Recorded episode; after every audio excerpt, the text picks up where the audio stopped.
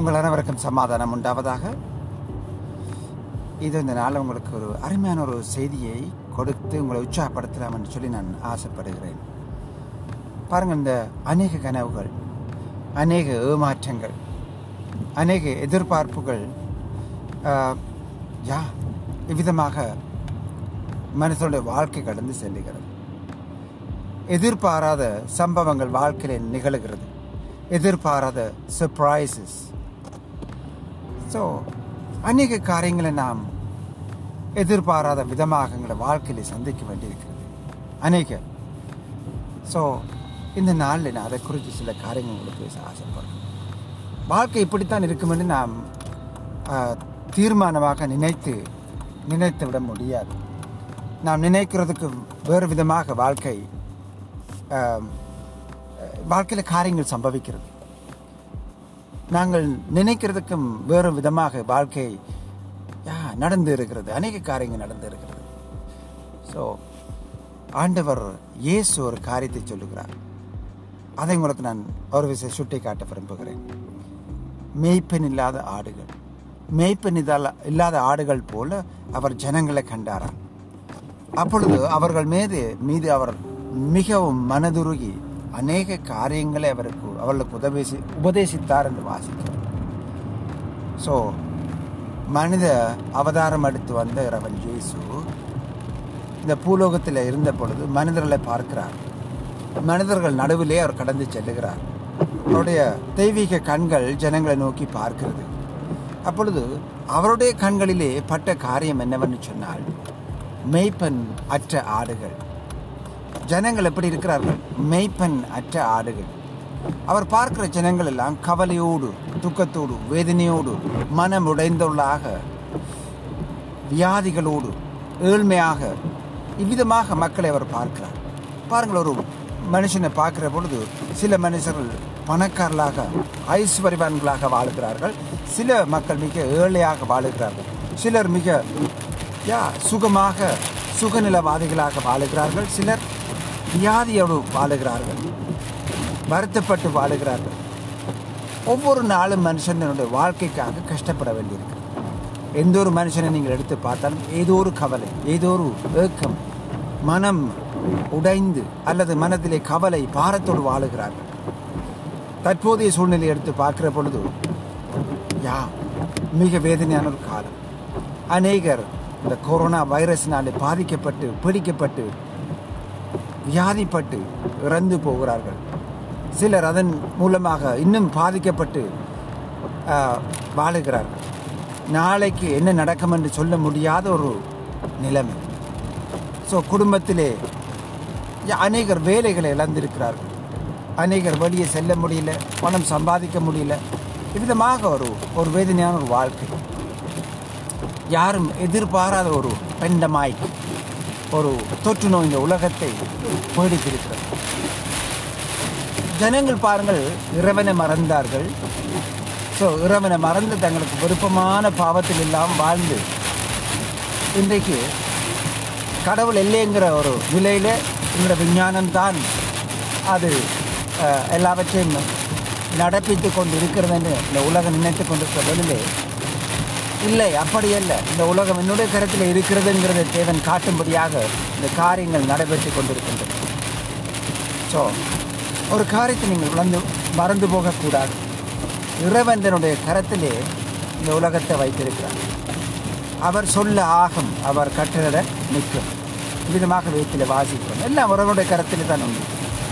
So அந்த இறைவனை நாங்கள் அண்டிக் கொண்டால்தான் நமக்கு சகாயம் உண்டு. ஸோ இறைவன் எந்த இறைவன்? ஒரு கல்லோ மண்ணோ அல்லது ஒரு துரும்போ அல்ல ஜீவனுள்ள ஜீவிக்கிற ஒரு உறவனை பற்றி நான் பேசுகிறேன். ஏசு கிறிஸ்து. அவர் இந்த உலகத்தை படைத்தவர். அவரால் இந்த உலகத்தை அது இந்த- இந்த உலகத்தில் வாழுகிற நம்மை காப்பாற்ற முடியும். வருத்தப்பட்டு பாரம் மக்கள் அனைவரும் இடத்தில் வாருங்கள் உங்களுக்கு இழைப்பார்கள் அருள்வேன் என்று சொல்கிறார் ஸோ நன்றாக பாருங்கள். நீங்கள் பாருங்கள். மனதுருகுகிற ஆண்டுகள். மேய்ப்பன் இல்லாத ஆடுகள். ஆடுகள் நீங்கள் பார்த்தீங்கன்னு சொன்னால் ஆடுகள் நீங்கள் வயல்வெளியில் கொண்டு போய் பார்த்தீங்கன்னா ஆடுகள் மேய்ந்து கொண்டு செல்லும். தலை நிமித்தி நாங்கள் அது பார்க்காது. அப்படியே நடந்து நடந்து நடந்து நடந்து நடந்து சென்று கொண்டே இருக்கும். திடீரென்று அந்த ஆடுகள் வந்து தொலைந்து போய்விடும். புரிகிறதா? அதாவது வந்து ஆடுகள் மேய்ப்பன் இல்லை சொன்னால் இந்த ஆடுகள் தொலைந்து போயிடும் ஸோ ஆடுகள் நீங்கள் பார்த்தீங்கன்னா அது அப்படியே நடந்து நடந்து நடந்து வந்து மைந்து மைந்து பெய்ந்து அப்படியே எங்கேயாவது போய் தொலைந்து போன பிறகு தலை நிமித்தி பார்க்கும். நிமித்தி பார்த்து மற்ற ஆடுகள் எங்கே மெய்ப்பெண் எங்கே என்னை தேடி போனது அப்பொழுது மே மே வந்த வழியும் தெரியாது. திரும்பி போக போகவும் தெரியாது. இதுதான் நாடு நாய்கள் அப்படி இல்லை. நாய்கள் பூனைகள் எல்லாம் வெளியே நீங்கள் கொண்டு விட்டீங்கன்னா வீட்டுக்கு திரும்பி வந்துடும் ஆனால் ஆட்டை கொண்டு விட்டு பார்த்தீங்கன்னா ஆடு தொலைந்து போயிடும் ஆட்டை மிக எளிதாக பலியாக்கி கொள்ள முடியும். பூநாய்கள் நாய்கள் காட்டு மிருகங்கள் ஆடுகளை பிடிப்பது மிக இலகு. காரணம் என்ன? ஆடினுடைய சுபாவம் அப்படி. இலகுவிலே தொலைந்து போகக்கூடிய ஒரு சுபாவம். அதனால தான் அந்த ஆடுகளுக்கு மனிதர்களை ஆண்டவர் ஒப்பிடுகிறார். மனிதன் அவ்விதமாகவே தன்னுடைய ஓரியன்டேஷனை மிக இலகுவாக தன்னுடைய திசையை மிக இலகுவாக விளந்து தன்னுடைய வாழ்க்கையை அழித்தக்கூடிய அழிக்கக்கூடிய அல்ல பலியாக்கக்கூடிய ஒரு ஒரு இயல்பு மனிதனுக்கு உண்டு அப்படிப்பட்ட மனிதனை தான் ஆண்டவர் பார்த்து சொல்லுகிறார் மெய்ப்பெண் இல்லாத ஆடுகள் மெய்ப்பெண் இல்லாத ஆடுகளைப் போல அவர் ஜனங்களை கண்டாராம் கண்டு அவள் மேலே மனதுருகினார் இந்த உலகத்தில் யாரையா ஒரு மனுஷனுக்காக மனம் உருகுகிறார்கள் மரம் இறங்குகிறார்கள் ஆக்சிஜனையே திருடி கொண்டு போகிறார்கள் மற்ற ஒரு மனுஷனுக்கு கொடுக்கப்பட்ட ஆக்சிஜன் அதாவது இந்த நாட்களிலே கொரோனா வருத்தத்தினால் பிடிக்கப்பட்டு தங்களை உயிரை காப்பாற்றும்படியாக அந்த ஆக்சிஜன் கொடுக்கப்படுகிறது. அதே திருடி கொண்டு போகிறார்கள். அது மாத்திரமில்லை ஒரு வழியில் ஒரு மனுஷன் தவித்திருந்தால் தண்ணீர் தாகத்துக்கு கொடுக்காத ஒரு உலகம்.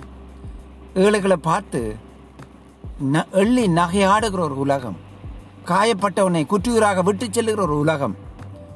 மற்றவனை பார்த்து மற்றவனுடைய கஷ்டத்தை பார்த்து தெரியாதவன் போல விலகி செல்லுகிற ஒரு காலம். அப்படிப்பட்ட ஒரு காலத்தில் நாம் வாழுகிறோம். ஒரு மனுஷனுக்கு இன்னொரு மனுஷன் இறங்குவது கிடையாது.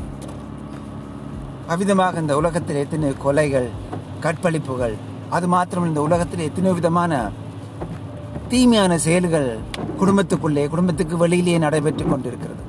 மனுஷன் ஒரு மனுஷனுக்கு இறக்கம் காட்டுவது கிடையாது. ஆனால் இந்த இறைவனுடைய கண்கள் வேறு. இந்த இறைவன் இயேசு மனிதரில் பார்க்கிற பொழுது அவர் இரக்கம் இரக்கத்தோடு பார்க்கிறார். மனதுருக்கத்தோடு பார்க்கிறார். வேதனையோடு பார்க்கிறார். பார்த்து அவள் மேய்ப்பன் அற்ற ஆடுகள். அதனால அவளுக்கு நல்ல உபதேசத்தை கொடுத்தார். அந்த உபதேசம் என்ன? நான் நல்ல மேய்ப்பன். நான் உங்களை மேய்க்கிறேன். நான் உங்களுக்கு நல்ல ஆகாரத்தை கொடுக்கிறேன். நான் உங்களுக்கு நல்ல தாகத்தை தீர்க்கும்படி நல்ல தண்ணீரை கொடுக்கிறேன் என்று அவர் சொல்லுகிறார். அப்ப அதன் பொருள் என்ன? உங்களுடைய வாழ்க்கைக்கு தேவையான அனைத்தையும் நான் தருகிறேன். உங்களுக்கு வாழ்க்கை உங்களுடைய வாழ்க்கைக்கு தேவையான அனைத்து ஆசீர்வாதங்களையும் நன்மைகளையும் நான் கொடுப்பேன். என்ன பின்பற்றுங்கள் என்று ஆண்டவர் சொல்லுகிறார். அவருடைய உபதேசம் என்ன? நீங்கள் இடுக்கமான வழியாக செல்ல வேண்டும். அதாவது பரந்த வழியாக செல்லக்கூடாது. அதாவது விரிவான வழியினால் செல்லுகிற பொழுது அங்கே ஆபத்து இடுக்கமான வழியில் செல்லுகிற பொழுது அங்கே பாதுகாப்பு உண்டு அப்படின்னு சொல்லி ஆண்டவர் உபதேசிக்கிறார். பிரியமானவர்களே இதுதான் ஆண்டவருடையதான உபதேசம். இடுக்கமான வாழ் வழி. இந்த இடுக்கமான வழி என்ன? அவர் தன்னுடைய வழியை காட்டுகிறார். என்ன பின்பற்றுங்கள். நானே வழியும் சத்தியமும் ஜீவனமாக இருக்கிறேன். என்ன பின்பற்றுங்கள். அப்பொழுது உங்களுக்கு நல்ல வாழ்க்கை கிடைக்கும் என்று சொல்லுகிறார். உங்களோட வாழ்க்கை பாது பாதுகாக்கப்படும் என்று சொல்லுகிறார். ஸோ ஓநாய்கள் உங்களை பீறாதபடிக்கு திருடாத படிக்கு சூறையாடாத படிக்கு உங்களுக்கு ஒரு நல்ல வாழ்க்கையை அவர் காண்பிக்கிறார். அப்பொழுது அந்த வழியில் நாங்கள் காணு அவர் காண்பிக்கிற வழிகளை நாங்கள் செல்லுகிற பொழுதுதான் அங்கே பாதுகாப்பு உண்டு. அதனால் தான் அவர் சொல்லுகிறார் மெய்ப்பனில்லாத ஆடுகளைப் போல ஜனங்களை அவர் கண்ட பொழுது அவர்கள் மேல மனதுருகி அநேக காரியங்களை உபதேசித்தாராம். பிரியமானுள்ள இதோ இயேசு கிறிஸ்து இன்றைக்கு உங்களோடு கூட பேசுகிறார். உங்களோடு கூட அவர் இடைப்படுகிறார். அவர் சொல்லுகிறார் இதோ நான் உங்களுடைய இறைவன். நான் உனக்கு புதிய வாழ்க்கையை தர காத்திருக்கிறேன். நான் உனக்கு ஆசீர்வாதம் நன்மை சுகம் பாதுகாப்பு தர காத்திருக்கிறேன். என்னிடத்தில் வாண்டு அழைக்கிறார். இந்த அழைப்பை ஏற்றுக்கொள்ளுகிற ஒவ்வொருளையும் அவர் ஆசிர்வதிக்கவே ஆசிர்வதிப்பார். ஆமேன். உங்களுடைய உள்ளத்தை தான் அவர் கேட்கிறார். உங்களுடைய அழகையோ உங்களுடைய அந்தஸ்தையோ உங்களுடைய பொருளாதாரத்தையோ பணத்தையோ காணிக்கையோ அல்ல அவர் கேட்கறது. அவர் கேட்கறது உங்களுடைய உள்ளம். இந்த உள்ளத்தை எனக்கு கொடு. ஆண்டவர் யாரையும் பாருங்கள் கடத்தி கொண்டு போகிற ஆண்டவர் அல்ல. சுவிசேஷம் நாங்கள் அழ- இந்த அறிவிக்கிற இந்த செய்தி இலவசமானது. இறைவன் இயேசு கிறிஸ்து உங்களுக்கு கொடுக்குற இந்த மீட்பு இந்த இரட்சிப்பு இலவசமானது. இது நீங்கள் ஏற்றுக்கொண்டால் உங்களுக்கு நன்மை கிடைக்கும். இல்லை என்று நீங்கள் விட்டுவிட்டால் நீங்கள் உங்களோட கர்மங்களிலே மறித்து இறந்து நீங்கள் பாதாளம் அதாவது நரகம் செல்லும் ஒரு வா- நாள் வரும்.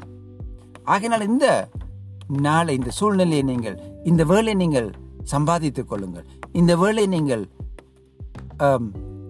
உங்களுக்காக சொந்தமாக்கிக் கொள்ளுங்கள். பயன்படுத்திக் கொள்ளுங்கள். உங்களோட உள்ளத்தை திறவுங்கள். பாருங்கள் ஜன்னல் பூட்டி வைத்திருக்கிற ஜன்னலுக்குள்ளாக காற்று உள்ளே வர முடியாது. ஜன்னலை திறந்தால்தான் காற்று உள்ளே வரும். கதவை திறந்தால்தான் நண்பர்கள் அல்லது ஜனங்கள் உங்களோட வீட்டுக்குள்ளே வர முடியும் உதவி வர முடியும். உங்களோட இருதயத்தை நீங்கள் பூட்டி வைத்திருக்கிற வரைக்கும் இறைவன் உங்களுக்கு உதவி செய்ய முடியாது. உங்களோட இருதயத்தை நீங்கள் திறக்கிற பொழுதுதான் உள்ளத்தை திறக்கிற பொழுதுதான் மனதை திறக்கிற பொழுதுதான் கர்த்தர் இறைவன் இயேசு கிறிஸ்து உங்களுடைய வாழ்க்கையில பிரவேசித்து உங்களுக்கு உங்களுக்கு ஆசீர்வாதத்தை கொடுக்க முடியும். இதோ வாசல் படியில் நின்று க- தட்டுகிறேன். ஒருவன் என்னுடைய சத்தத்தை கேட்டு கதவை திறந்தால் உள்ளே பிரவேசிப்பேன். உள்ளே பிரவேசித்து நான் அவனோடு போஜனம் பண்ணுவேன். அவன் என்னோட போஜனம் பண்ணுவான் என்று இறைவன் இயேசு கூறுகிறார். ஆகினால் இந்த அவருடைய அழைப்பை நீங்கள் ஏற்றுக்கொள்ளுங்கள். அவருடைய தட்டுதலுக்கு நீங்கள் செவி கொடுத்து இப்பொழுது உங்களுடைய வாழ்க்கையின் கதவை திறவுங்கள். உள்ள கதவை திறவுங்கள். இருதய கதவை திறவுங்கள். திறந்து அவரை அலையுங்கள். சொல்லுங்கள் ஆண்டவரே இதோ என்னுடைய வாழ்க்கையின் கதவை திறக்கிறேன். உள்ள கதவை திறக்கிறேன். உள்ளே வாரும். எங்களை ஆசீர்வதியும் என்று சொல்லுங்கள். அப்பொழுது அவர் உள்ளே பிரவேசித்து உங்களுக்கு வேண்டிய நன்மையை கொடுப்பார். இந்த இரவன் ஏற்றுக்கொண்டால் அவருடைய வழியிலே நீங்கள் நடக்க வேண்டும். அவருடைய உபதேசத்தில் நீங்கள் நடக்க வேண்டும். அப்பொழுதுதான் உங்களுடைய வாழ்க்கை பா பாதுகாக்கப்பட்டிருக்கும். அமேன் அதை மறந்து போக வேண்டாம். ஸோ இப்பொழுது உங்களோட உள்ளத்தை திறந்து இரவஞ்சேசு இயேசு என்ற வாழ்க்கையில் வாரும். என் கர்மங்களை என் பாவங்களை மன்னித்தரலும் எனக்கு ஒரு புதிய வாழ்க்கை கொடும். நித்திய வாழ்வு எனக்கு கொடும். இது முதல் நான் உமக்கு சொந்தம். என்னுடைய குடும்பம் நமக்கு சொந்தம். அப்படின்னு ஜெபம் பண்ணுங்கள். அப்பொழுது கர்த்தர் உங்களை ஆசீர்வதிப்பார். வழி நீங்கள் கிறிஸ்தவனாக கிறிஸ்தவளாக விளங்கக்கூடும். உங்களுக்கும் அதேதான். உங்களோட வாழ்க்கையில சோர்ந்து தொய்ந்து போய் இருக்கிறீர்களா? இதோ உற்சாகத்தோடு அதாவது நீங்கள் எந்த இடத்துல விழுந்தீர்களோ எந்த இடத்துல இப்பொழுது வேதனையோடு வாழுகிறீர்களோ அந்த இடத்துல இருந்து இயேசுவை நோக்கி கூப்பிடுங்கள். அவர் உங்களுக்கும் உதவி செய்ய வல்லவராக இருக்கிறார். உங்களை அவர் மறந்து போகவில்லை. உங்களை சோதனைகளை நீக்கி உங்களுக்கு ஒரு விமோசனத்தை அவர் கொடுப்பார். மறந்து போக வேண்டும். கத்தர் உங்களை ஆசீர்வதிப்பாராக. ஆமேன். மீண்டும் அடுத்த செய்தி மூலமாக சந்திக்கலாம்.